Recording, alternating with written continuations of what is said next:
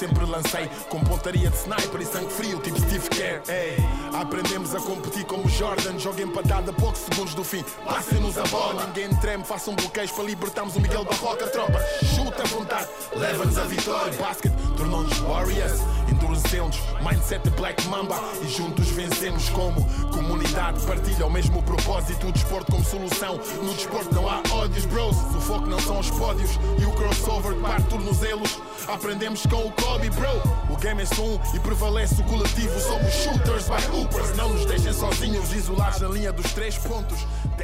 Sejam bem-vindos a mais um One on One by Hoopers. Estamos de volta aí para mais um episódio. Já sabem que podem ver e ouvir este episódio e os outros no- nos sítios do costume. Site da Hoopers, YouTube, Spotify, iTunes, passem por lá, deem-nos feedback. Hoje tenho aqui comigo a cara por trás da Hoopers. Finalmente está aqui sentado ao meu lado, André Costa. Bem-vindo, é uma casa que é tua também, não é? Obrigado pelo convite, depois de Não, vários episódios também aqui. Sim, e Sim. também estava. E, e de me teres obrigado a convidar-te, mas isso é outra Não, conversa. certo, mas isso Mas- é aquelas negociatas que nós fazemos Claro. de vez em quando. Não, não, mas, eh, mas pronto, acho que era importante também, às tantas, ao fim de três, três temporadas e de, de tudo aquilo que a Upers está a fazer, acho que também era importante mostrar a cara por trás disto tudo.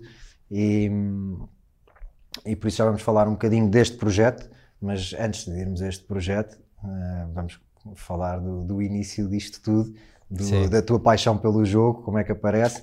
E claro, com a, com a pergunta de sempre, que é qual é que é a tua primeira memória eh, do jogo de basquete? Sim. Bom, então, em primeiro lugar, eh, agradecer aqui o convite. Ahm, agora estava aqui a olhar distraído para esta mesa e, pá, tem sido muito fixe ver o que nós temos conseguido fazer aqui, designadamente tu, João, também o próprio Miguel Ribeiro eh, Fernandes, que já tinha passado por aqui, que nos tinha ajudado na primeira temporada. Eh, uma coisa que nós começámos eh, ainda antes de uma pandemia, que nós quase nos esquecemos que a vivemos hoje em dia, mas que ela ainda é muito presente. E três temporadas depois continuamos cá, pelo meio ganharam-se uns prémios, encheu-se esta mesa toda aqui de, de malta muito relevante que passou por cá, deu-se a conhecer as caras do jogo e, esse também sempre foi um dos, dos propósitos da, da Upers e portanto acho isso ah, super interessante e também agradecer ah, a todas as pessoas que têm tornado isto possível porque acho que é, é um esforço de muitas pessoas, nos quais vocês também estão incluídos, mas e não só. Ah, primeiras memórias do basquete. Ahm, eu, eu- eu, na verdade, eu já ouvi esta pergunta tantas vezes enquanto estou aqui sentado, que às vezes dou por mim a tentar responder eu pra- pra- à, à pergunta que tu- às perguntas que tu costumas colocar.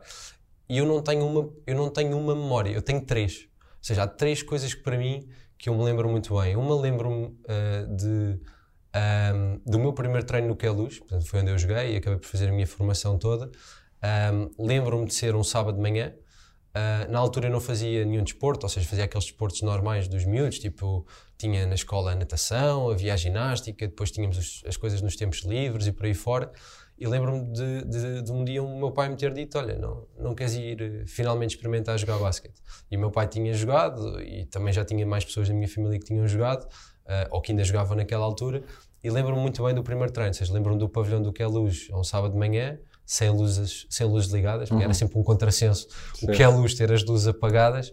ah, e, de ir, e, de ir, e de ir treinar e de ir treinar de manhã e portanto não tinha noções nenhumas do que andava ali a fazer andava a correr de um lado para o outro ah, ia com os ténis da rua ah, e lembro-me de uma coisa curiosa ahm, que já me contaram mais tarde e que eu lembro-me na altura de perguntar e nunca me tinha lembrado ah, o meu treinador meu- na altura era o Francisco Tiago Martins que é hoje em dia a pessoa que está à frente do Passo de Arcos e também que tinha passado pelos Pimpões e teve no Queluz e já numa, mais numa série de sítios.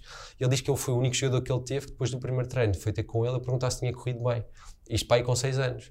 Portanto, pá, tem esta memória e ele conta isso e ainda hoje em dia goza Tu comigo. aos 6 anos já estavas preocupado com os detalhes do jogo. E com- Não, não sei se eram detalhes, mas devia estar preocupado com qualquer coisa. Eu sou uma pessoa relativamente preocupada e, portanto, isso acaba por ser também uma preocupação. Portanto, tenho essa memória, tenho uma outra memória de ir ver os jogos do meu primo, ah, que tu jogaste contra ele durante uma boa parte da, da, da tua formação também. Geração de 84, Exatamente. E que lembro-me. era forte, foi forte no Queluz até iniciados. Depois, quando subimos a cadetes, nunca mais levaram nada. Mas, mas Sim. Uh, Lembro-me lembro de, e essa é outra memória que eu tenho, de, de, de acompanhar nos jogos que ele tinha. E tenho uma vaga ideia de, pronto, eu ia para lá, era muito pequeno, e ficava ali a brincar com a bola no intervalo, a, a tentar lançar a bola ao cesto, não tinha força. Uh, e lembro-me lembro disso. E depois tenho uma memória de acompanhar também meus, o meu pai no jogo. Uh, não enquanto ele jogava enquanto sénior, já não jogava nessa altura, mas de ir aos jogos dele no Inatel uhum. e de andar ali pelo meio também, a correr de lado para outro. Essas são as minhas memórias. Portanto, tenho alguma dificuldade em, em dizer qual é que foi a primeira, mas quando eu penso no início, eu penso nestes três momentos, eu não sei dizer qual é que veio primeiro do qual. Por falar em Inatel, deixa-me dar-te os parabéns, porque outro, outra das frentes onde a Upers está Sim. é com uma equipa com ex-glórias do, do, nosso basquete no Inatel e acabaram recentemente de ganhar a Zona Sul. Sim. Por isso, parabéns por esse, por esse feito. Um, Disseste-me então que começaste no, começaste no Queluz, mini basquete. Como é que foi o processo depois de, de, formação? Quem são os teus treinadores? Quem é que são as pessoas que te marcam nesse, nesse processo todo? Sim, eh, eu fiz, ou seja, fiz eu joguei praticamente a minha vida toda no Queluz, com duas exceções, uh, ou dois anos que foram exceção. Um uh, foi no final da minha formação, quando era aqueles anos de estrangeiro, joguei um ano no Atlético, uh, e o outro foi o ano passado, também no Atlético. Um, mas na minha formação em concreto, portanto, eu fiz o mini basket, jogava normalmente nos, nos escalões acima, um, depois subia a iniciado, ainda com a idade mini. Um, Lembro-me que tive uma experiência super engraçada ainda na idade de, de, de mini basquete que foi uh, jogar um jamboree europeu, uh, que era algo que eu não me lembro se havia na altura, mas na altura fizeram uma equipa com miúdos de vários, de vários pontos do país, cinco raparigas e cinco rapazes, e tivemos em Itália uh, na zona de Sanremo uh, a competir durante uma semana e foi uma experiência muito gira.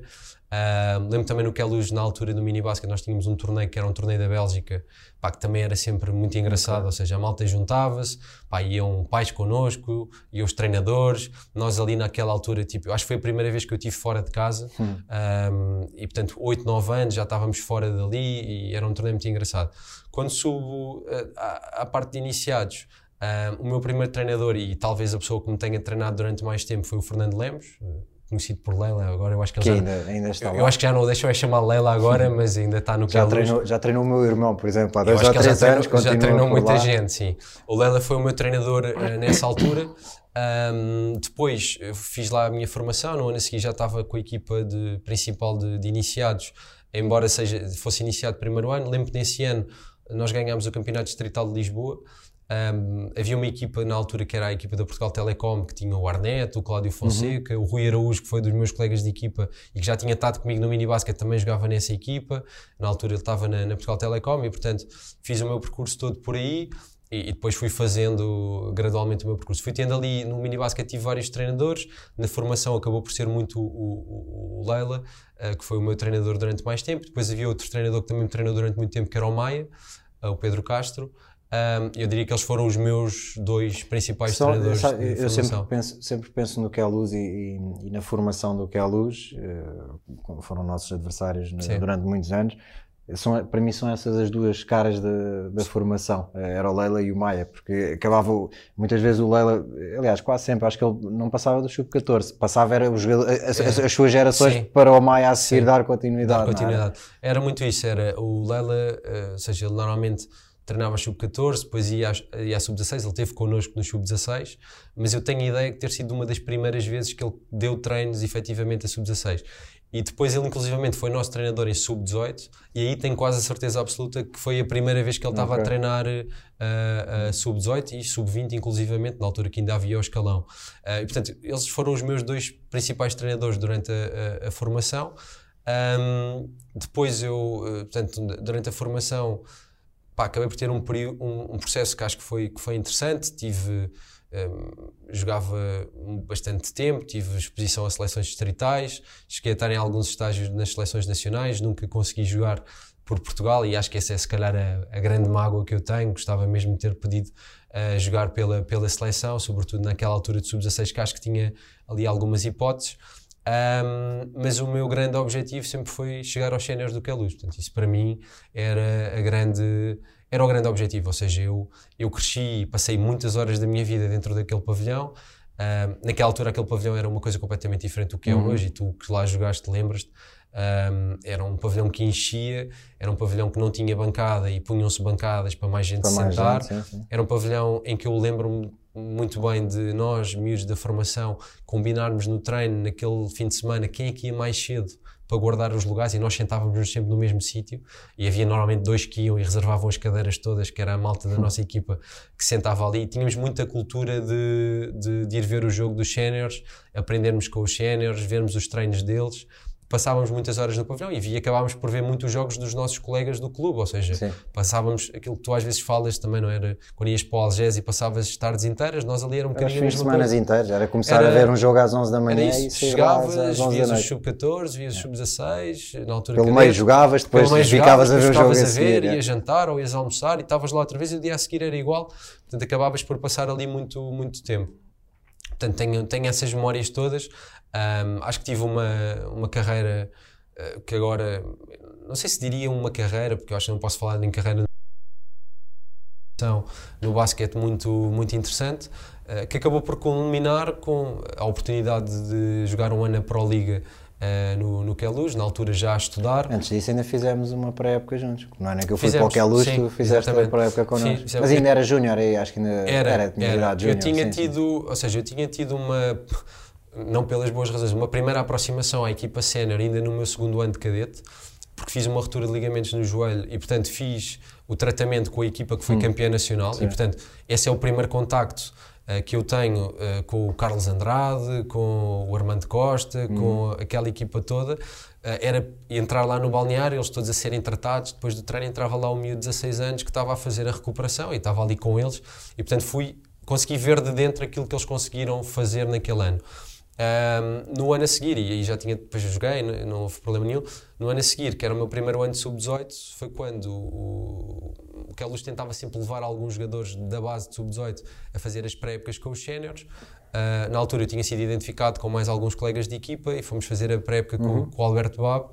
Ahm, e nesse ano foi o ano em que tu estavas lá no Kelus. Acho que é assim que nós nos começámos a conhecer Sim, sim, mais. sim.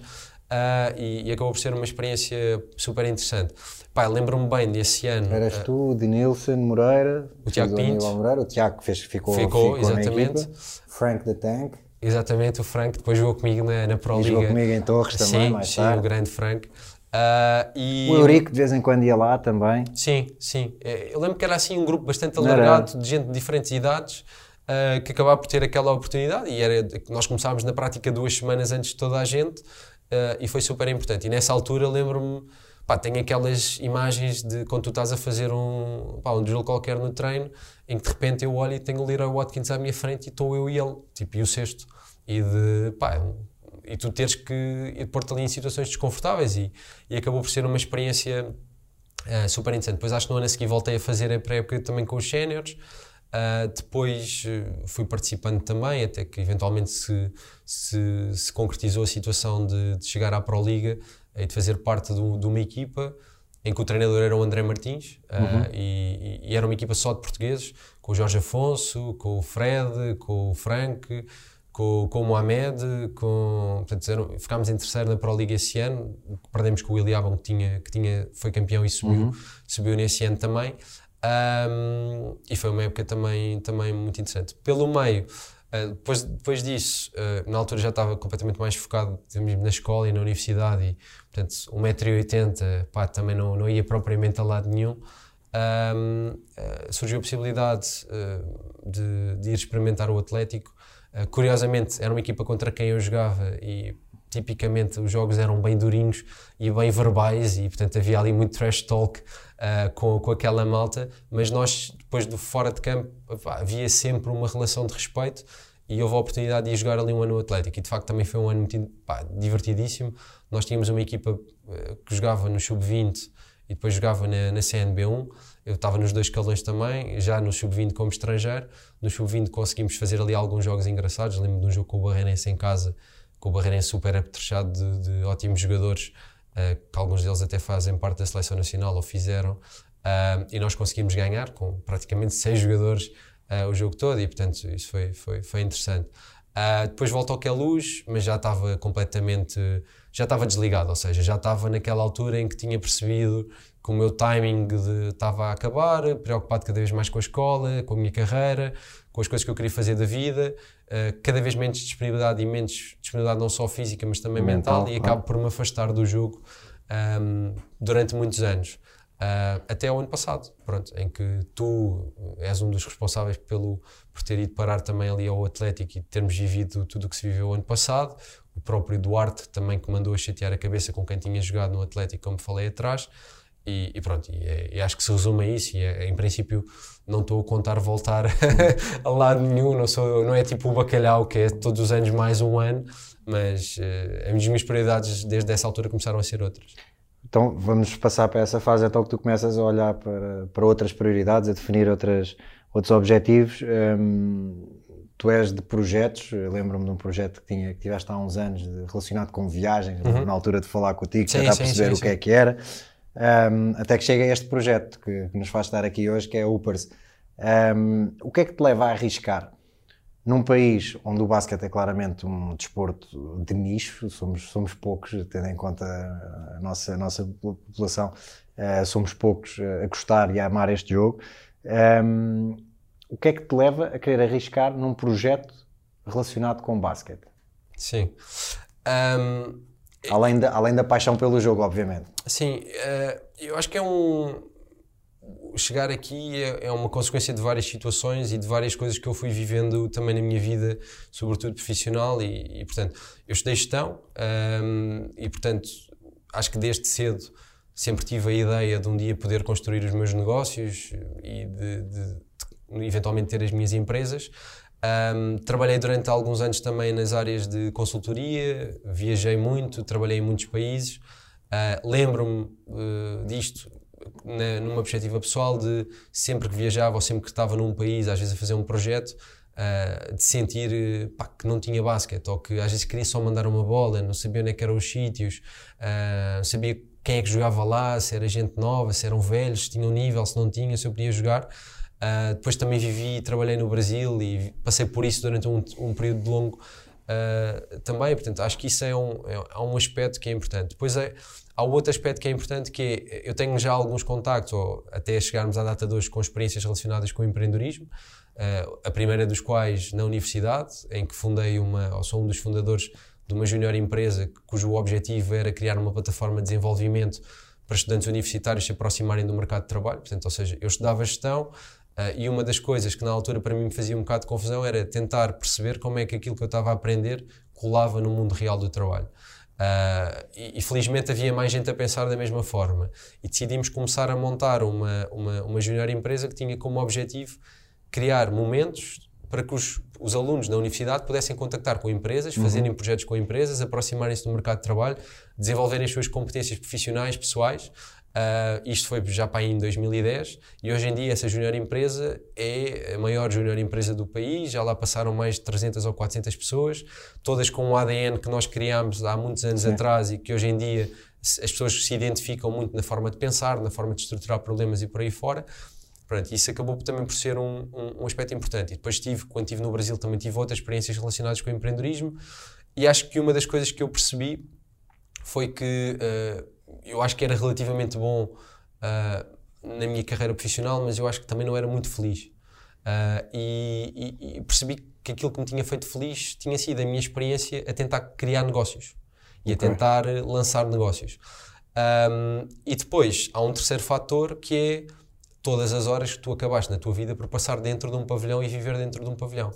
Pondo isto tudo numa, numa, assim, num, num caldeirão, uh, começou a fazer sentido a partir de determinado momento, olhando para o jogo e tendo uh, também de perto uh, o meu irmão que estava numa fase do processo de formação dele em que tentou uma abordagem nos Estados Unidos, onde a, a história dele nos Estados Unidos teve vários altos, vários baixos, depois andou no Canadá, teve em Espanha, todo aquele contacto com aquela realidade e, e, também a minha forma de olhar para os problemas, comecei a perceber que haviam ou existiam oportunidades que podiam ser tratadas e que o jogo, que, que é o nosso jogo, que é tão especial, tem aqui, em Espanha, ainda, se quiseres, nos Estados Unidos, mas numa intensidade diferente, no Brasil, problemas que são relativamente transversais e que podem ser trabalhados e resolvidos. E, e qualquer empreendedor, eh, aquilo que, que é obcecado por fazer é ele é obcecado por um problema, ele é obcecado por, por, uma, por, uma, por, uma, por a resolução de um problema ou de uma equação uhum. de eventual resolução impossível. Mas, mas é um tipo que é, que, que, é louco, ou seja, que se move por coisas que, que tipicamente nem toda a gente se move e que arrisca em coisas que ninguém quer arriscar e que sente-se confortável no desconforto. E isto é difícil de explicar quando tu se calhar não tens esse tipo de ADN. E, ou seja, eu acho que ser empreendedor e às vezes as pessoas pedem, convidam-me para ir a alguns sítios e para falar e para passar a minha experiência. Um, há muito aquela pergunta, então, mas os empreendedores podem ser criados ou são feitos? Ou... Eu acho que nasce um bocado contigo. Tu tens Sim, que é ter... é como pá, um bom comercial. Para mim, a cena da, das vendas é ou, ou, tens ou não tens. Tipo, forçares alguém que não tem jeito para vender a tentar vender alguma coisa não é, vai dar. É, é, uma, é uma péssima Sim. ideia para toda a gente, para quem está a tentar vender e para quem está a tentar certo, comprar. Certo, certo, certo, e, certo. e, eu acho que isso foi também um bocadinho aquilo que, que, que, que, me trouxe aqui. Portanto, ou seja, há por um lado, obviamente, uma paixão relacionada com o jogo, há por outro lado, um, um digamos assim, um mindset, uma atitude, uma forma de estar que é diferente, uhum. uh, e depois, por outro lado, há a vontade de, de mudar um jogo. E, e, e a questão, uh, a forma como eu gosto de pensar na Ubers é no final do dia, eu não sei se isto realmente algum dia vai ou não vai ser uma coisa bem sucedida. Mas para mim isto tem que ser a melhor coisa do mundo. Uh, temos que ser a melhor plataforma de, de comunidade de basquete do mundo. Uh, se eu vou conseguir ou não, ou se nós vamos conseguir ou não, eu não sei. Mas que eu vou tentar, eu vou tentar. Uh, e se eu não conseguir, eu vou empreender e vou fazer outra coisa qualquer. Uhum. porque isso de facto é aquilo que profissionalmente me move e, e, e, é a minha forma de estar. Um, portanto, a Upers acaba por começar um bocadinho com esta, com esta combinação toda de fatores uh, que acabou por me, por me trazer aqui uh, e por nos trazer aqui, porque isto não é um projeto único, é um projeto que tem várias pessoas que podem não estar diretamente relacionadas com o projeto, mas que são parte integrante da história que nós estamos aqui a construir e é sobretudo um projeto que eu acho que nós temos feito e é essa parte bastante bem, que as pessoas se identifiquem e sentem que pertencem. Um, nós temos muito cuidado na forma como falamos com as pessoas, como procuramos ajudar, como nos posicionamos, como tentamos falar de outros projetos. Uh, isso para nós acaba por ser também um bocadinho a nossa definição. Uh, e portanto, estamos a construir eh, uma coisa que eu acho que pode vir a ser especial. Quando, quando o projeto começou a ser desenhado, um, todas as frentes onde o Upers está agora uh, estavam pensadas ou as coisas também vão surgindo? Lá está, as oportunidades vão aparecendo e, e Sim. E, e, e, a Upers vai, vai entrando em várias, em várias frentes. Por exemplo, há produtos da Sim. Upers, há campos, há o podcast, há uma Summer League que vem agora, há os campos de rua, ou seja, há, há tanta coisa. Isso vai. Estava tudo no, no desenho inicial? Uh, não, Uh, ou seja, vai surgindo, vai surgindo porque tu, à medida que identificas o problema, tu começas a compreender melhor o problema e começas a perceber a segunda, a terceira e a quarta derivada que aquele problema tem, que te leva muitas vezes a oportunidades que às vezes estão mesmo à tua frente. Um, repara na história deste podcast, que nós que já falámos dele, já, já se falou dele algumas vezes. Na altura, para nós, era muito importante termos um conteúdo que, no fundo, posicionasse não só o projeto, mas permitisse que pessoas do, pessoas do basquete uhum. encontrassem uma plataforma de comunicação de falarem de um para muitos. Que não havia na altura. E vamos nos recuar há dois, dois, três anos atrás, ainda de pandemia, não tinhas muitos podcasts. Foi 2019, Foi 2019. Tu não tinhas, muito, não tinhas muitos podcasts a falar de, de basquete e hoje, felizmente, basquete tens. Português, basquete principalmente. Português. Uh, tinhas alguns a falar da NBA, mas de basquete português tinhas poucos. E hoje em dia, felizmente, tens muitos podcasts. Tens muita gente a falar de basquete. Um, e, portanto, as coisas acabam por surgir às vezes de uma forma orgânica, não é? Nós fomos tomar uma cerveja, falámos os dois, não foram uma, foram, foram verdade, algumas. Foram, foram algumas.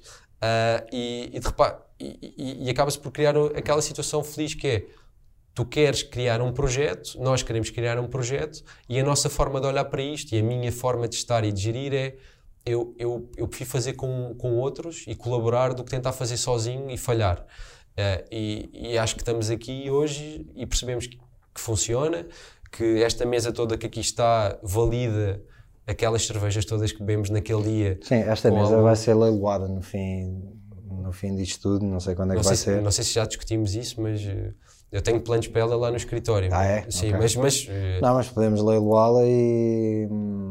sei lá. Pagar um janteirinho aí à grande. Não, Pronto. isso não. sim. Fundar um clube. Fazer assim. Não sei, fundar um clube? Pá, não sei. Não sei. Sei. Damos, fazemos ao contrário. A verdade, é que estão aqui, a verdade é que estão aqui alguns dos melhores nomes da, da história do basquete português. Sim. E não só, por acaso é uma coisa que muitas vezes nós não, não trazemos só jogadores, não trazemos só referências, trazemos Pessoas. pessoas. yeah. E acho que isso é, acho que é o, se calhar aqui um ponto que eu acho importante e, e no trabalho da Upers acho que é, acho que é essencial, que é a questão da comunidade, de, de estar ligado às pessoas que gostam do jogo, não, não ser só eh, lá está, a falar de atletas ou treinadores, não, há mais gente, há pais, como já trouxemos aqui, que eh, se não forem os pais, se calhar a formação não, não anda, porque precisamos dos pais todas as, todos os fins de semana para andar com os filhos. E durante a semana, para os treinos, para os jogos. Eh, ou seja, há muito mais gente. Os podcasts, a malta dos outros podcasts que Sim. trouxemos aqui também. Músicos também. músicos, que, uns que jogaram basquete, outros que tentaram, como o Kamala, mas, o, mas, há, mas de facto aí, acho que é, acho que é um bocado isso, é, é, é malta, isto é, é para a malta que gosta de basquete. É para a comunidade. Yeah. E, e- e acho que o desafio é tu perceberes que uma comunidade de qualquer coisa não se esgota nas pessoas que a praticam. Esgota-se. É aquilo que não, ou seja, há toda uma envolvente, ou seja, aos pais, aos treinadores, aos fisioterapeutas, ao professor da escola, há muita gente. Ah, e no final do dia, desde que tu tenhas um ou dois, dois ou três interesses, e felizmente na UPERS eu acho que nós não tocamos só no basquete, nós tocamos também em temas de arte urbana, tocamos em temas também de. Sim, que acaba por tocar, eh, acaba por tocar, eh, por São- exemplo, a é, uma, da, é uma identidade. É isso, e a questão da, da reabilitação dos campos, por exemplo, acaba por ter influência direta eh, na comunidade e, não, e aí nem é só a malta do basquete. Eu tenho imensos amigos, eh, por exemplo, aquele campo na, na Doca do Espanhol. Uhum. Há muita malta que vai para ali com os filhos, andar de bicicleta ou Correr, correr, ou ou não sei o quê. Que me ligam, ah, está um campo incrível, ou seja, ali na Doca do Espanhol, conheces? É, é, conheço. Um, é, ou seja, o impacto até a nível estético, a nível de melhoria de- de- do espaço de- da comunidade no geral, ou seja, não é só para o basquete, é- acaba por ter um impacto direto em muito mais gente do que propriamente da malta do basquete, e isso, que acaba por ser positivo também para a modalidade, traz mais gente para o, para o basquete, põe mais gente a falar de basquete também, Sim. não é? Eu acho, eu acho que eh, não é com eh, pretenciosismos que digo isto, mas eu acho que se calhar se eu quiser olhar para trás e dizer qual é que foi o principal mérito que nós tivemos no projeto, eu acho que foi tornar o basquete um assunto. Eh, acho que não havia muito assunto. O assunto era, eh, pá, falávamos, de, falávamos de, dos jogos, dos clubes, mas, mas não se falava tanto de basquete, ou não se falava tanto das histórias, ou não se, eh, e sobretudo temos, acho eu, tentado criar uma plataforma para que as pessoas venham cá, partilhem, sejam os convidados que aqui se sentam, os projetos que falamos, os artigos que escrevemos, eh, e gostaríamos muitas vezes de fazer muito mais coisas, mas ainda somos uma startup e temos recursos limitados, mas, mas estamos a construir o nosso caminho e, portanto, eh, lá à frente eu sei onde é que está, eh, onde é que eu quero chegar, mas não chego lá amanhã. Chego com trabalho e com tempo e com, e com dedicação, com pessoas e com, com sorte também. E, e- diz-me uma coisa, e falando então, vamos falar dos campos, Sim. já tocámos aqui nesse assunto e no impacto que eles acabam por ter. Ehm, tu- há este projeto, eh, há um projeto também da Federação, que é o Basket Art, acho, que, acho que o nome é esse, ehm, que também eh, Sim, toca nesta área, na, na reabilitação de, de campos de basquete. Hum, achas que em algum momento, eh, isto estando numa, num desporto de equipa, eh, e como já falámos aqui tantas vezes, em, em- em estar a trabalhar e estar a, trazer coisas novas para a comunidade, achas que em algum momento estes projetos eh, chocam, por exemplo, ou achas que estes projetos deviam complementar-se, na verdade? Eh, porque isto. eh, estamos todos a querer ir no mesmo sentido, não é? Sim, ou seja, é, é bom para o basquete e ponto, e o interesse é esse. Achas que, há, achas que há esse. Não achas que podia haver esse equilíbrio? Sim, ou seja, o, o- que é que eu acho? Eu, eu acho que ahm, tanto o nosso projeto de requalificação e de renovação de campos como o projeto desenvolvido pela Federação, ah, na prática eles contribuem para a mesma coisa, que é isso que tu estás a dizer. Ou seja, o no final do dia o grande objetivo é pôr pessoas na rua com uma bola de basquete na mão, a tirar uma bola ao cesto, juntar amigos e trazer pessoas que sejam eles jogadores, ex-jogadores, malta que gosta, malta que está a tentar descobrir se gosta. Eu acho que é esse o, o grande objetivo. Ah, eu sinceramente acho que os projetos são complementares. Acho que o projeto do Basket Art é um projeto que está bem desenhado, acho que é um projeto que está bem pensado. Uh, eu conheço o projeto praticamente desde o início, porque também foi nessa altura que nós começámos e, portanto, desde essa altura que acho que também temos procurado uh, construir algumas pontes. Infelizmente ainda não foi possível fazermos nenhuma colaboração concreta, mas mas acho que os projetos são definitivamente complementares porque eles têm lógicas de abordagem diferentes. Uh, em primeiro lugar, há um projeto desenhado por uma federação que tem, obviamente, muito acesso um, a autarquias também, a associações, a clubes, e que acaba por ser também um, uma ótima forma de posicionar o basquete. E às vezes só colocar um cesto numa determinada região, isso já muda completamente a vida de um determinado espaço. Uh, no nosso caso, nós também o podemos fazer, mas uh, nós, as nossas intervenções acabam também por conferir, um, digamos, um, um, elemento adicional de criatividade, de ousadia, de, de, de reconhecimento, de, de identificação uh, do próprio território. Uh, identificação artística também àquele território. E, e os projetos são complementares porque são diferentes, ou seja, eles não são exatamente iguais. Ou seja, tu tens um projeto que na prática se articula com municípios com o objetivo de oferecer uma tabela, um conjunto de materiais, equipamentos, bolas, mas que depois passa para o município a responsabilidade da execução artística. E depois tu tens um projeto como o nosso, que é um projeto integrado, ou seja, que cobre todas essas dinâmicas, que não é só a questão dos equipamentos desportivos, uh, mas é a questão também toda da intervenção artística. E, portanto, há, há obviamente sinergias uh, que, que, que eu espero um dia que nós possamos capitalizar e eu acho que é ótimo que esse projeto exista, acho que é ótimo que o nosso projeto exista e acho que é ótimo que outros projetos existam também.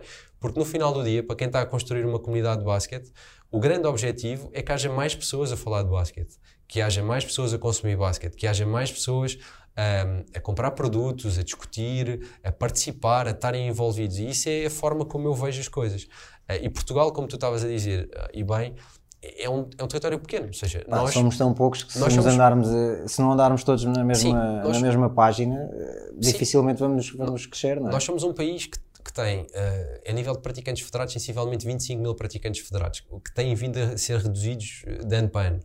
Um, além disso, ou seja, nós temos um mercado pequeno, ou seja, eu uh, que trabalhei em várias indústrias, uh, consigo perceber isso muito bem, ou seja, qualquer indústria em Portugal é uma indústria pequena, porque nós somos uma massa humana de 10 milhões de pessoas, em que nem todos esses 10 milhões são consumidores da mesma coisa. Portanto, tu quando começas a fatiar um mercado, começas a chegar a níveis de densidade de mercados que são completamente diferentes. Uh, e por isso é que quando tu constróis uma startup, e, e, e, voltando à tua pergunta inicial, e tens essa ousadia ou esse descaramento de construir uma startup de basquete a partir de um país que é um país relativamente pequeno, uhum. tu não pensas em Portugal, tu pensas global. E portanto, eu penso que uh, o nosso caminho rapidamente é sair daqui para fora, é voar daqui para fora e conquistar o mundo. Se vamos conseguir ou não, não sei. Mas que eu vou tentar, vou. E que vamos tentar, vamos. Mas é claramente esse o, o, posicionamento que nós temos que ter. E, e, e para tu conseguires ter esse tipo Deixa de. só dizer que se se o podcast rodar. Uh, Estás interessado? Fora, não, mas aí os direitos uh, aumentam. Está bem, está bem. Tá bem. Pronto, a gente depois fala disso com, com, mais calma. Uh, e o ah, João está ali atrás da câmara a rir-se porque. O João de nós, os dois, é o que viaja direitos, mais. Porque os direitos de imagem também. Sim, isto, mas isto o João, aumenta tudo. O João de nós, os dois, é o que viaja mais. Mas pronto, vê lá Entre para onde é que lanças. Sim. Vê lá para onde é que lanças, sim. depois não vai sim. ficar barato. Sim, sim. mas, mas pronto, como eu estava a dizer, ou seja, a questão de, de expandir daqui para fora e a questão de cá em Portugal perceber com que tipo de entidades é que tu te consegues colaborar e, e, e, e, no fundo, criar e potenciar sinergias, porque foi isso que nós fizemos. O nosso projeto de campos é um projeto que bebe sinergias de várias entidades, dos uhum. nossos parceiros, e que são tão, tão ou mais fundamentais que nós para fazer este projeto acontecer, tal como os, o nosso projeto mais, vamos dizer, de comunidade e de envolver a malta também tem sinergias com outros projetos. Temos aqui na mesa vários projetos que são do basquete, de gente sim, sim, do sim, basquete que já cá passou, Uh, e cujo objetivo é, é, também dar a conhecer os projetos deles. Acho que nós temos que ter esse dever também e não olhar sempre com aquela coisa de pá, está a fazer, pá, é concorrente. Pá, não há concorrência. Sim. Nós somos demasiado pequenos. Eu gostaria não trazermos cá a malta de outros podcasts com, tipo, com a cena certo. da concorrência, certo. não? Bora lá, bora lá tipo, é, seja assim, mais gente a falar de basquete. Seja mais gente a é. falar de basquete. É assim, o, os nossos concorrentes, até pode haver concorrentes em Portugal, mas eu estou preocupado é com os concorrentes que estão nos Estados Unidos. Porque a minha ambição é essa, não é, não é aqui. O, uma das coisas que, e, e também uh, aproveitando uh, os campos, se bem que, apesar de ser no verão, não vai ser passada em campos de rua, vai ser Sim. em pavilhão, uma das coisas que eh, anunciaram recentemente e que, e que vai começar eh, em breve é a Summer League. Sim. Um, eu sei que era um projeto que já era para ter sido implementado antes, eh, com a pandemia não deu, mas, mas finalmente vai acontecer essa, essa Summer League. Eh, Deixa-me já dizer também que a nossa equipa tem que ser reforçada rapidamente, senão com a idade, com a média de idades da nossa equipa, não vamos aguentar o ritmo. Mas, mas isso é outra conversa, depois falamos disso em off. Mas fala-me desta, desta Summer League. Sim, ehm, eu acho que é, é fácil de, de explicar e como há pouco tinhas eh, mencionado, eh, as coisas são evolutivas, ou seja, nós não, nós de manhã ou à noite, nós não estamos sempre a olhar para a mesma coisa, estamos a ver o que está a acontecer, estamos a tentar estudar movimentos que acontecem noutros países, estamos a tentar perceber como é que o próprio projeto pode crescer e se tem condições ou não para crescer e dar determinados saltos em determinadas alturas. Um, e o salto da Summer League é um salto que nós já tínhamos identificado há algum tempo, que preenche um vazio competitivo, que por acaso tem sido bastante longo, pelas questões todas do Covid, um, e que no final do dia o que quer criar é uma liga de, de verão que seja uma referência para a comunidade do basquete, onde quem joga profissionalmente pode ir lá jogar, quem joga federado pode ir lá jogar, quem já não joga federado pode ir lá jogar, quem joga na rua pode ir lá jogar, quem não joga e quer participar pode ir lá jogar. Ou seja, o objetivo é verdadeiramente criar um evento de comunidade e depois percebermos da primeira edição o que é que é a segunda edição e se ela continua a ser dentro do pavilhão ou se já é na rua, o que é que é. Mas o grande objetivo é de facto resolver um problema. Ou seja, voltando aqui à, à analogia com uma startup, o que nós estamos a tentar resolver com a Summer League é um problema que existe, que é a ausência de competição durante o verão. Os pavilhões estão fechados, as pessoas não têm competição, e, portanto, nós estamos a tentar mudar isso. E por isso é que pensámos em lançar uma liga de verão com o objetivo de juntar malta, ter a malta a competir e criar aqui um momento que seja distinto. Obviamente isso serve vários propósitos. Serve um propósito do ponto de vista de marca, de nós nos posicionarmos, serve um propósito de nós próprios tentarmos no fundo, criar uma âncora num determinado momento do ano em que as pessoas, em anos seguintes, já sabem: olha, em julho eu tenho a Summer League da Ubers Uhum. e nós temos que fazer equipa e temos que participar e tornar isto algo que é desejável pelas pessoas. Eh, E, para isso temos que fazer um bom trabalho este ano e acho que vamos eh, fazê-lo. Ahm, mas visa essencialmente resolver esse problema. E esse problema não fomos nós que o inventámos. Tal como muitas das coisas que nós fazemos, não somos nós que, que as inventamos. São as pessoas das comunidades que nos dizem. Nós passamos muito tempo em contacto direto com as pessoas, ahm, seja pelos canais que nos escrevem, redes sociais, os e-mails que nos mandam, eh, conversas mais informais, amigos de amigos que nos dizem qualquer coisa e a mensagem chega sempre cá. Muitas das vezes, é que os produtos que nós fazemos, sejam eles físicos ou digitais ou conteúdos, não são ideias nossas, são ideias das pessoas da comunidade. Porque se isto é uma plataforma de comunidade, além de darmos espaço a esses projetos, é também dar voz Dar a essas voz. ideias, a essas ideias. E a Summer League é tu de repente começas a falar com um conjunto de malta que joga eh, federado ou na liga e a malta, pá, já, agora, o próximo jogo é em outubro. Ah, e tu, pá, assim, o que é que tu Sim, fazes? são muitos meses. O que é que tu fazes de maio a outubro? Ou, ou se correr bem de junho a, a setembro ou o que seja? É muito tempo. Para alguém que faz disto vida profissional, Sim, sim. é muito tempo. E portanto é isso que nós estamos a tentar eh, mudar de alguma forma. Ah, e, e tu vais-me dizer assim, está bem, mas há outras. há, há outras Summer Leagues, claro. Nós temos, Sim, isto- nós sim, temos sim, sim. inspiração de Summers Leagues, tipo a Drew League, que tu tens na Califórnia e que, eu, e que tu vais ter jogadores da NBA que de vez em quando vão lá fazer um jogo.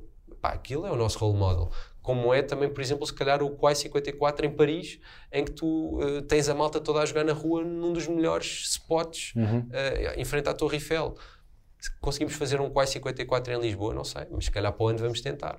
Ah, e é um bocadinho esse o Pá, nosso. há, anos, há muitos anos já se fez na Praça do Comércio, sei, eu joguei. no Mosteiro, do- em frente Sim. ao Mosteiro dos Jerónimos. Se quiseres, depois eu dou-te o contacto da pessoa que organizava Sim, isso. sim, sim. Eu conheço, tenho, tenho ideia de conhecer bem. Ainda tenho lá as Sim. t-shirts todas disto tudo. Yeah, se quiseres, Sim, depois eu dou-te o contacto um- dessa pessoa. Pronto, mas eu acho que lá está, e, ainda bem que tocas nisso, que eu acho que ah, o ponto principal é epá, mas não fazemos ou não sabemos, pá, já fizemos, já fizemos lá atrás.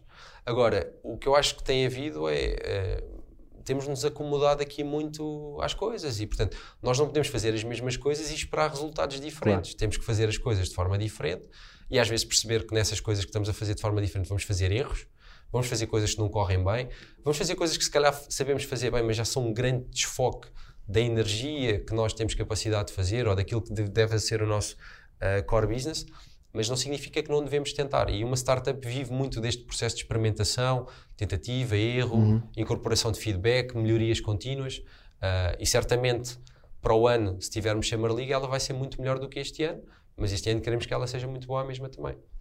Um, há coisas preparadas assim especiais para a Summer League? Queres uh, abrir aqui um bocadinho o jogo? Eu já vi, por, por exemplo, nas redes sim. sociais algumas das coisas que falaram. Sim, sim. Árbitros oficiais, uh, estatísticas, live stream. Fala-me um pouco de, de, tudo isso. Sim. Uh, pronto, nós, nós complicámos de propósito a nossa vida para ser um evento Uh, em que vamos tentar testar algumas das coisas que estamos a trabalhar, alguma da tecnologia que estamos a desenvolver uh, e, e, mais algumas coisas. Em primeiro lugar, o evento é, é o Uber Summer League, mas vai ter um conjunto enorme de parceiros que vão estar a associar, que estão associados ao evento e que vão participar no evento. Portanto, vamos chamar a malta que tipicamente já trabalha connosco em várias áreas uhum. para fazer parte. Mais uma vez, nós também só cá estamos por causa deles eh, e vamos chamar entidades novas.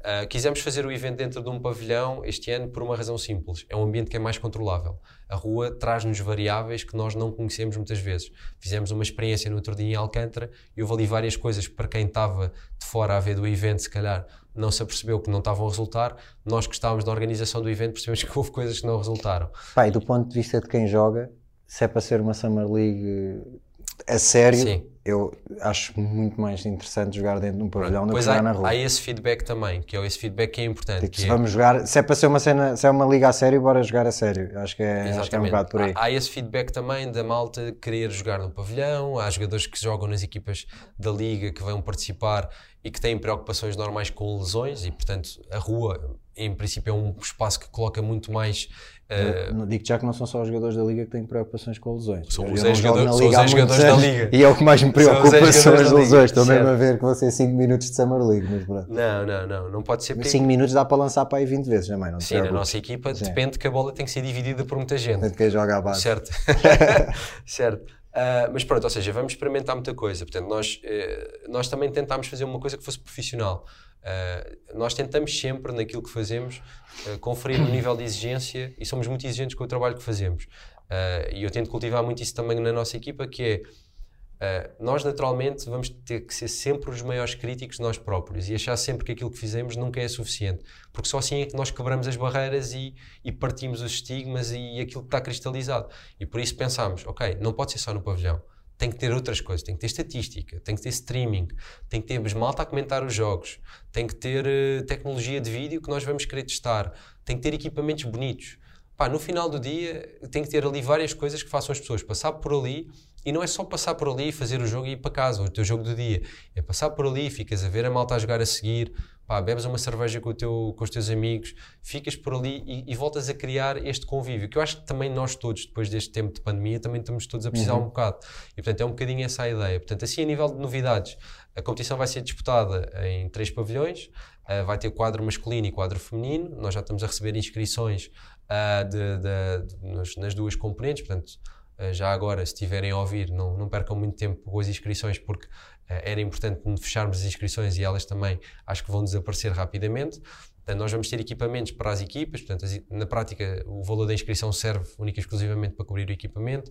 São equipamentos desenhados por nós, uh, em colaboração com a Playground, que é a marca que trabalha connosco, que também, by the way, projeto de basquete feito com gente do basquete, Malta, Pedro Malta, Lourenço, Pedro Lourenço uh, campeão mundial 3 contra 3, Uh, pá, é, é, é, lá está, é dar espaço a projetos que já cá estão há muito tempo e também fazer com que estes projetos acabem por crescer. Portanto, são equipamentos desenhados por nós, produzidos também com a, com a Playground, uh, uma abordagem diferente. O ano passado, ano em que íamos fazer a edição da Liga, tínhamos uma abordagem de equipamentos reversíveis. Este ano decidimos dar uma cor a cada equipa, portanto, ninguém repete cores, tem toda a gente cores diferentes, números diferentes. Um, portanto, isso é uma coisa.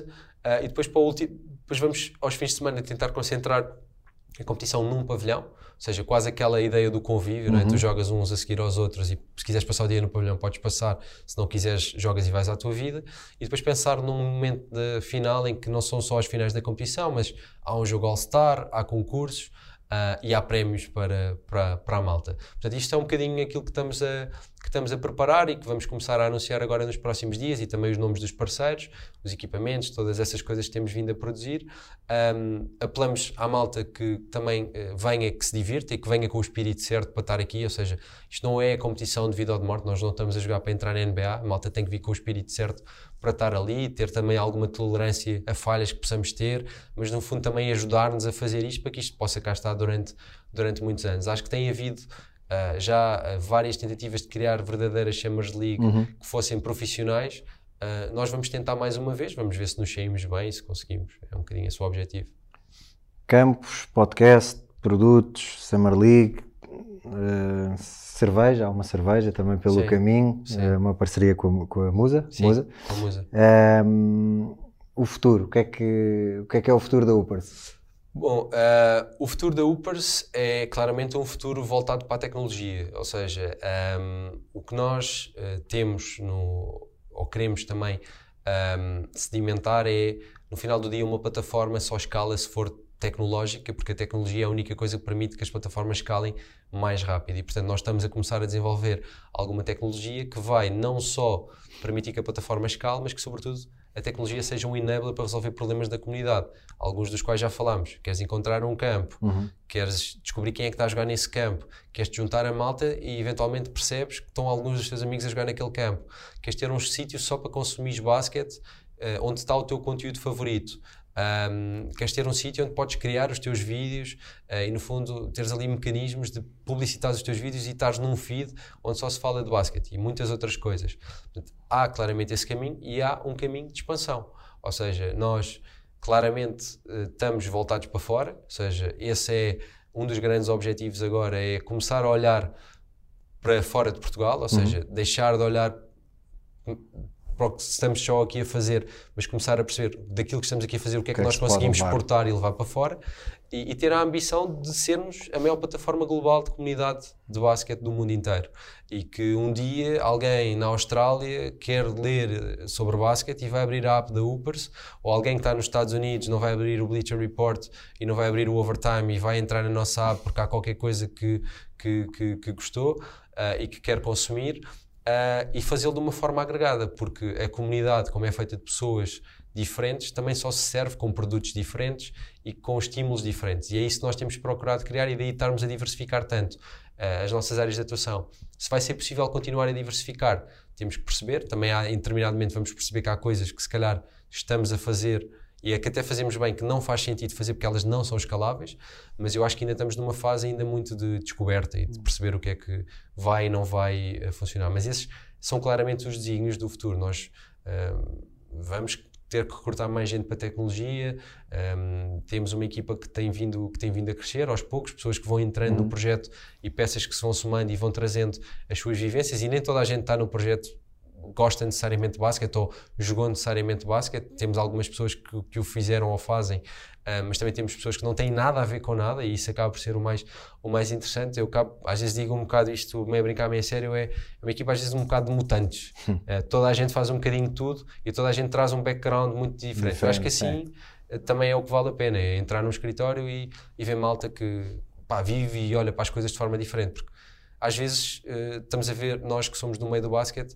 estamos a ver a coisa de uma forma muito, muito biased. formatada, Muito é? formatada, porque já vimos aquilo durante muitos anos. E às vezes os olhos de quem nunca viu isto muitas vezes que diz, pá, e se fosse isto? Sim, sim, e tipicamente sim. é daí que às vezes surgem as melhores ideias. Portanto, acho que vai ser muito por aí o nosso caminho. Portanto, tecnologia e expansão internacional. E isso já estamos a, a trabalhar.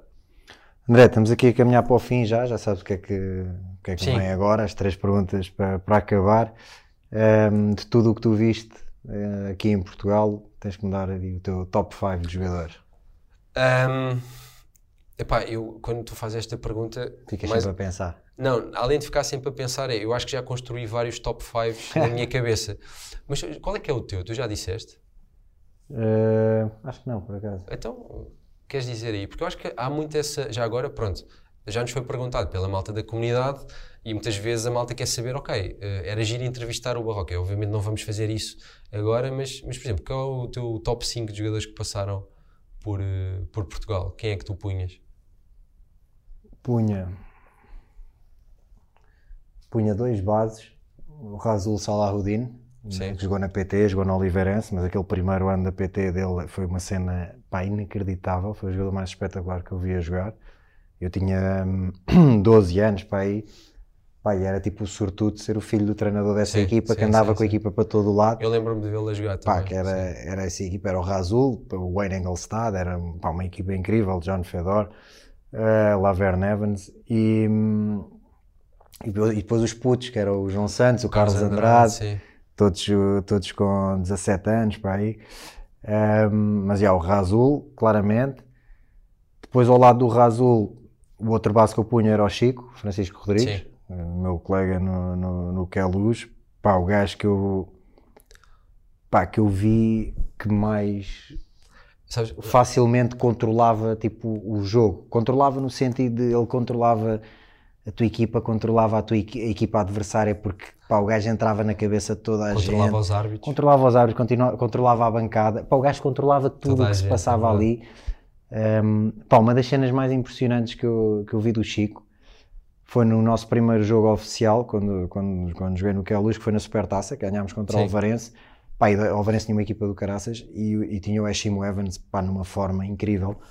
E o Chico disse que ia defender o Eshim. Pá, o Chico pesa muito menos do que o Eshim, é mais baixo que o Eshim. Pá, e o Eshim, pá, aí na terceira ou na quarta bola do jogo, já maluco com o Chico andar ali a, a apertar com ele, deu-lhe uma cotovelada, partiu-lhe o nariz. Pá, e o Chico com o nariz todo desfeito, meu, continua a defender o Eshim. Pá, uma cena incrível. E ganhámos a Supertaça, foi, foi inacreditável. Lembro-me desse jogo. Isso foi onde? Foi no Barreiro? Foi no Barreiro, foi no Exato, Barreiro. Sim, sim. Já, punha esses dois bases. Depois. Epá, depois tens. Isto ia ser um 5 baixo. Tens, tenho que pôr o Carlos Lisboa, como é óbvio, Sim. porque ainda vi o Lisboa jogar muitas vezes. Tinha que pôr ali o Lisboa na, na posição 3.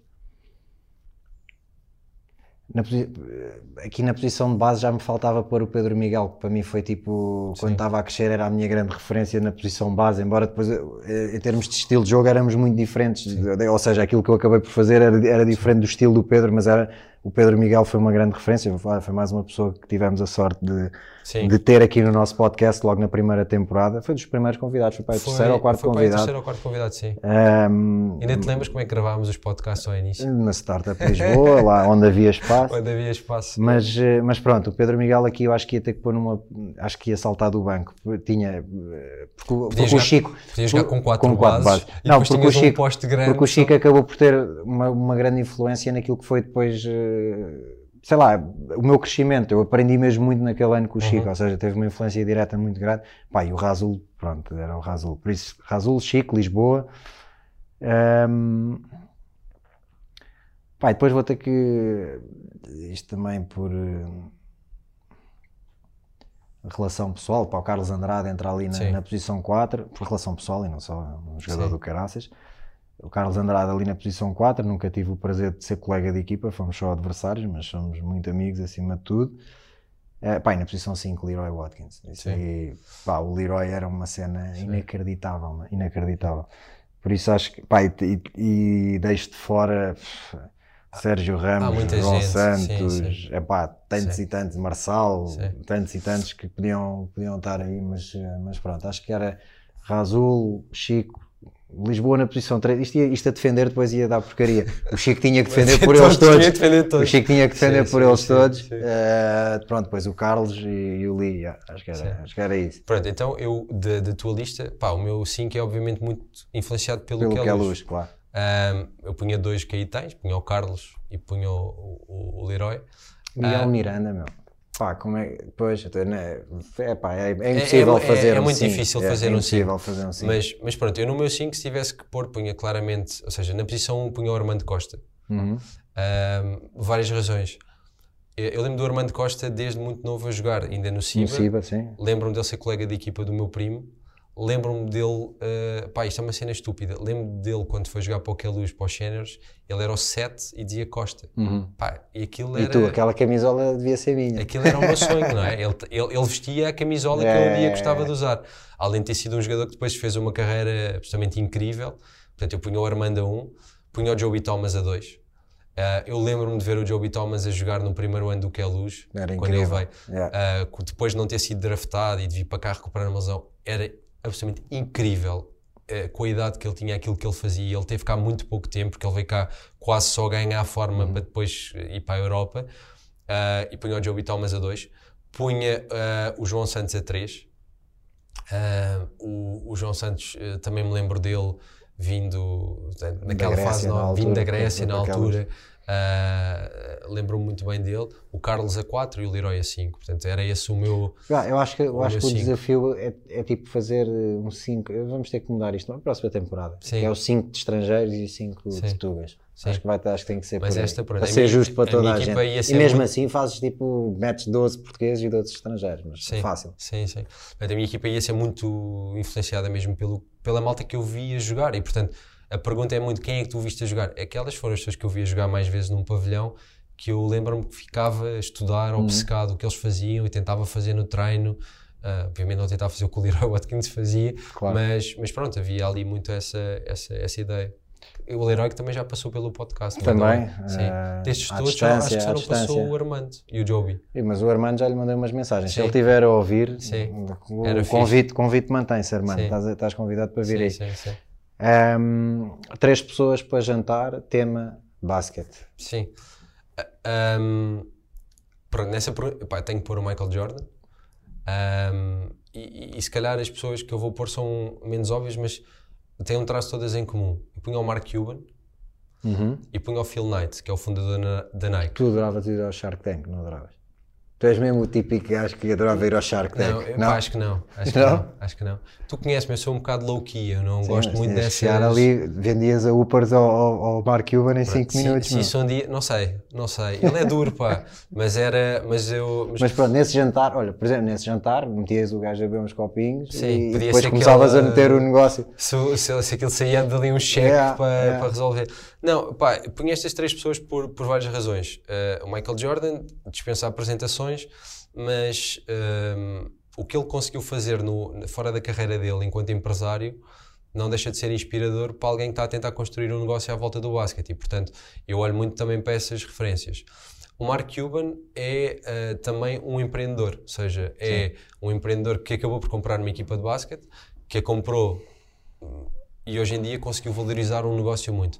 Ah, E eu acho que ele tem, ah, e fruto obviamente do mercado onde está, um mindset que eu acho que também nos falta aqui, que é ahm, para o Mark Cuban comprar os Dallas ou comprar outro clube qualquer ia ser mais ou menos a mesma coisa. Ele, ele no final do dia está a construir um negócio. E o que ele está preocupado, obviamente ele quer ganhar títulos, mas o que ele está preocupado é em valorizar os ativos que tem, valorizar a empresa que ele tem. E eu acho que é isso um bocado o mindset que nos falta. Ou seja, nós temos muito esta ideia de, ahm, pá, de, de pensar no clube, nos títulos, mas, mas isto também tem que ser um negócio. Porque não pode andar toda a gente a viver das ajudas e dos subsídios e dos empréstimos e não ter forma de, de criar receitas próprias para si próprio. Isso é extraordinariamente difícil e, portanto, ah, o Mark Cuban, sem dúvida que o punha, sem dúvida por tudo o que ele também depois é fora do campo Sim, e, sim. e é o personagem que é. Um, o Phil Knight ah, punha também, ah, porque apesar de não ser uma pessoa do, do diria do basquete, porque ele não é, ele é da corrida, enquanto fundador da Nike, a Nike é provavelmente a marca que mais me inspira todos os dias e portanto ele tem um livro ótimo, já agora se não leram façam um favor de ler, que é o Shoe Dog, em, em que conta o trajeto todo da Nike e Eu li aquele livro em, num momento mais ou menos complicado da empresa. A já foi vivendo várias fases, já teve quase a morrer não sei quantas vezes, faz parte da realidade de uma startup. Ah, e às vezes li o livro dele e, epá, e sentia. E acordavas no dia seguinte a pensar, bora. Não, sim, e é eu estou a viver isto. Tipo, isto é normal. É. Ah, e depois é aquela coisa, não é? O Phil Knight era o tipo que, a quem o Kobe Bryant ligava às quatro da manhã a dizer: pá, eu estive a pensar nos ténis, tu tens de desenhar os ténis assim. E é o foco no atleta, o foco no protagonista. Portanto, acho que ia ser uma conversa. Se calhar ia-se falar de basquete, obviamente, e o basquete ia ser um Uhum. Claro. grande tema, mas ia-se falar sobretudo de negócio e de, e de construir empresas. E, e à volta do basquete, acho que ia ser uma conversa interessante. Parece-me É uma mesa sim. diferente da- sim, das da- habituais. daquelas habituais. Sim, sim, Sim. sim. sim, Ehm, e para terminar, eh, não, não te vou perguntar dicas de empreendedorismo, eh, senão tu agora ficava. Não, aqui. não. Não, mas Nem, dicas nem, é- acho que tenho para algum para miúdo, para algum miúdo ou alguma miúda que esteja a ver ou a ouvir este, este episódio e que tenha o sonho de, de seguir carreira no basquete, de fazer um percurso no basquete, qual é que é o- Sim. a dica que deixas? Hum, três coisas simples. Uma acho que é que se divirtam. Isto passa muito rápido, não é? Tipo, hum, nós vivemos os melhores anos da nossa vida, ganhamos amigos para a vida, irmãos para a vida e de repente isto passou tudo muito rápido e portanto às vezes esquecemos de viver um bocado o momento e acho que era malta também divertir-se um bocado com o jogo. O jogo, é, o jogo é divertido por si próprio, portanto acho que é um bocado de voltar aos básicos e a malta não se esquecer, tipo, é suposto que isto seja um momento bom e é suposto que eu gosto deste jogo e é suposto que eu me divirta sempre que venho aqui. Ah, portanto, essa era uma das dicas. A segunda é, eh, claramente, se alguém tem um grande objetivo ah, e passaram cá pelo podcast várias pessoas que, que chegaram longe e agora estou a olhar para o nome ali do, do Nemias, é o trabalho, ah, é trabalhar muito. Ou seja, eu posso querer ser o melhor lançador, o melhor ressaltador, ou seja, o que for, é trabalho. Isso é na vida, é no desporto, é no que for.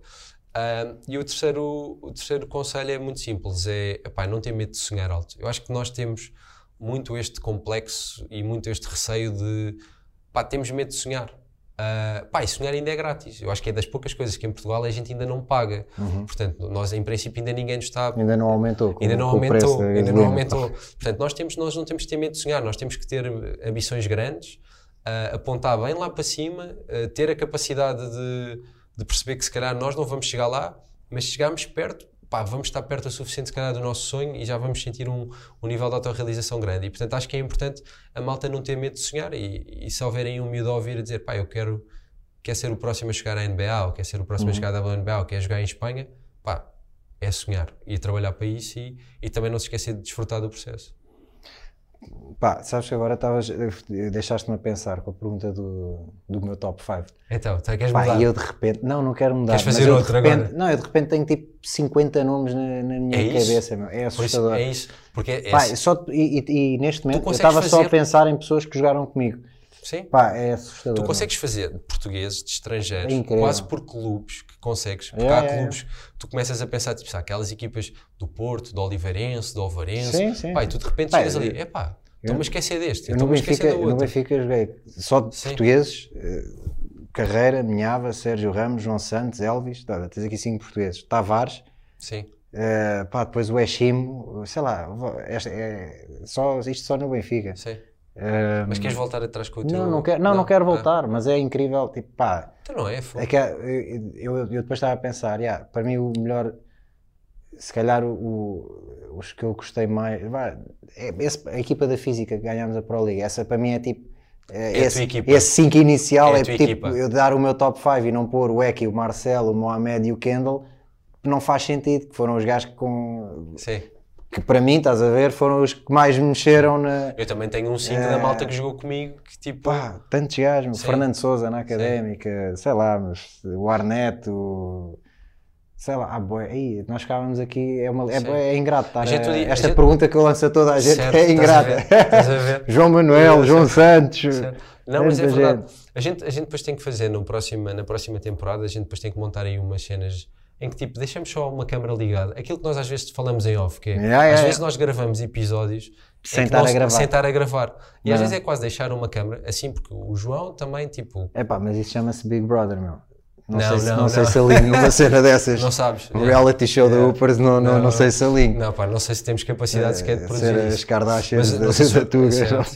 Não, mas é isso. Mas, mas sim, é... são referências. André, Vá. obrigado por eh, passares eh, por aqui, ainda não tinha Obrigado estado sentado convite. nesta, nesta cadeira. Obrigado por continuares a acreditar neste podcast e por eh, continuares a fazer coisas com a Upers em prol da, da comunidade, a malta, a malta do basquete, como eu, agradece e, e estamos atentos e, e sempre a querer mais. Ehm, contem, contem comigo na Summer League enquanto não me lesionar. Sim. Vamos estar na mesma equipa a espalhar magia. Vais Eh, passar se a calhar bola a nossa não? equipa joga com seis, tipo, nós jogamos ao mesmo tempo. Vais passar a bola? Eh, Não sei. Ok. Isso depois logo se vê. Ok. Isso logo se vê. Mas, mas continua, pá, eh, continua, sabes que não te digo isto só aqui, continua com este projeto porque sabes que eu acredito nele e como eu, muita gente que, que tem esta paixão hum, pelo basquete, que segue e que acredita e que está sempre à espera de, de mais para, ehm, para acompanhar e para viver e para, para fazer acima de tudo a nossa modalidade crescer, que acho que é o, acho que é o essencial e o mais importante no meio, no meio disto tudo. Quem esteve aí desse lado, mais, mais uma vez obrigado por, eh, por ouvirem este episódio, ou verem este episódio, já sabem. Site da Hoopers, YouTube, Spotify, iTunes, passem por lá, eh, ouçam e vejam este episódio, os outros também, deem-nos feedback, falem connosco. Como ouviram aqui o fundador, o CEO, o boss, o André a falar, a Hoopers está sempre atento à comunidade, quer, quer falar com a comunidade, por isso entrem em contato com a Hoopers, que certamente as vossas mensagens não, não vão ficar por responder. E obrigado por eh, estarem aí mais uma vez. Até ao próximo episódio. Fiquem bem. Aprendemos a competir como Jordan, joga empatada poucos segundos do fim. Passem-nos a bola, ninguém treme, façam bloqueios para libertarmos o Miguel Barroca. Tropa, chuta à vontade, leva-nos a vitória. Basket tornou-nos Warriors, endurecemos, mindset Black Mamba e juntos vencemos como comunidade. Partilha o mesmo propósito, o desporto como solução. No desporto não há ódios, bros. O foco não são os pódios e o crossover que parte tornozelos. Aprendemos com o Kobe, bro. O game é só um e prevalece o coletivo. Somos shooters by hoopers. Não nos deixem sozinhos, isolados na linha dos três pontos. Damian Lillard style. Mandamos bombas a partir do logo. Hum. Amor pelo game, crossover shoot na tua face. Ouvem cuspir um triplo duplo, chama-me King James. Lance. Lances livres é connosco, somos clutch como Splash Bros, Stephen Curry, Clay Thompson. Yeah! Lances livres é connosco, somos clutch como Splash Bros, Stephen Curry, Clay Thompson. Amor pelo game, crossover shoot na tua face. Ouvem cuspir um triplo duplo, chama-me King James. Lance. Lances livres é connosco, somos clutch como Splash Bros, Stephen Curry, Clay Thompson. Yeah! Chama-me King James. Yeah! King James. Lances livres é connosco, somos clutch como Splash Bros, Stephen Curry, Clay Thompson.